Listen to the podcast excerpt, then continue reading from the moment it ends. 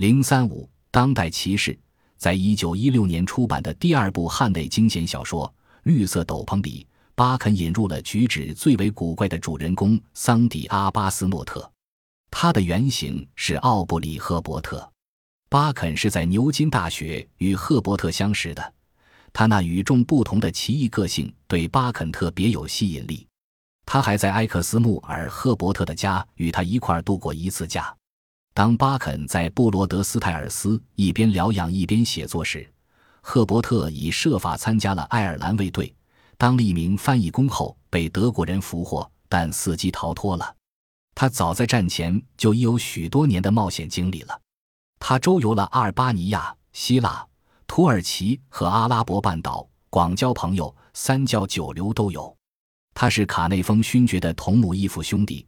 卡纳丰勋爵是一九二年挖掘图坦克哈木姆墓地的两名探险者之一，赫伯特也是下议院中的托利党议员。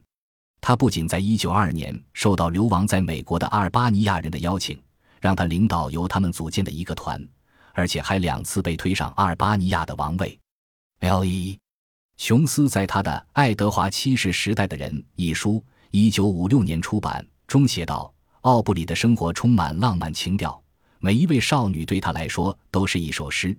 他会给他们中的大多数人写诗，激情在他胸中运动、奔涌、沸腾。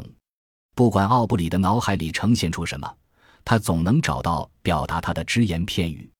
有时是一句格言，更多的是一些诗句。他喜欢语言，就像有些女人喜欢珠宝一样，但他在大多数情况下不康。女人收藏贵重首饰那样缄口不语，她从不隐晦自己的思想。只要你想了解，和自己喜欢的人在一起的时候，她更是言无不尽。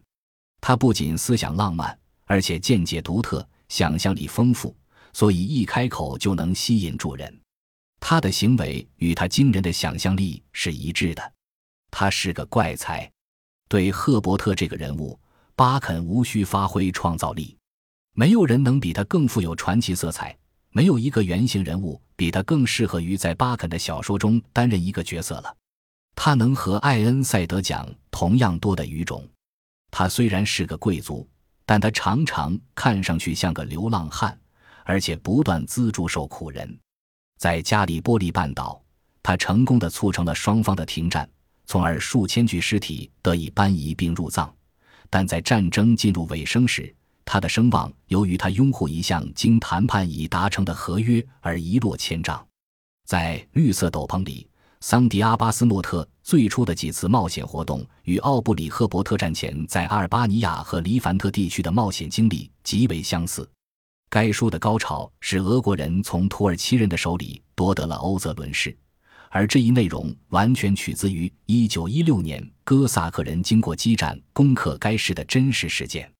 桑迪阿巴斯诺特这个人物比理查德汉内奇特得多，他的行为常常十分古怪。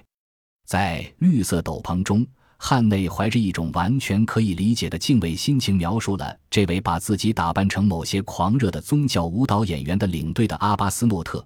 他身材颀长，身披兽皮，光脚穿凉鞋，一条猩红色的布缠在肩头，一顶飘有尾巴的皮帽严严地压在眉梢上。他踏着单调。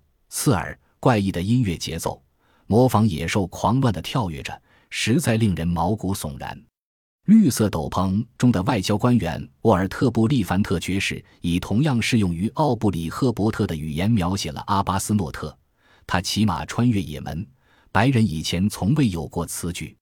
阿拉伯人让他通行，因为他们认为他一定疯了，纷纷说无需他们费心，真主会惩罚他的。阿尔巴尼亚匪徒全是他歃血为盟的兄弟，他也常常插手土耳其政治，并获得极高的声誉。一九二三年九月，赫伯特去世，巴肯悲痛欲绝。他认为赫伯特是唯一继承中世纪骑士风范的人，是他所认识的人中将刚柔结合的最为完美的人。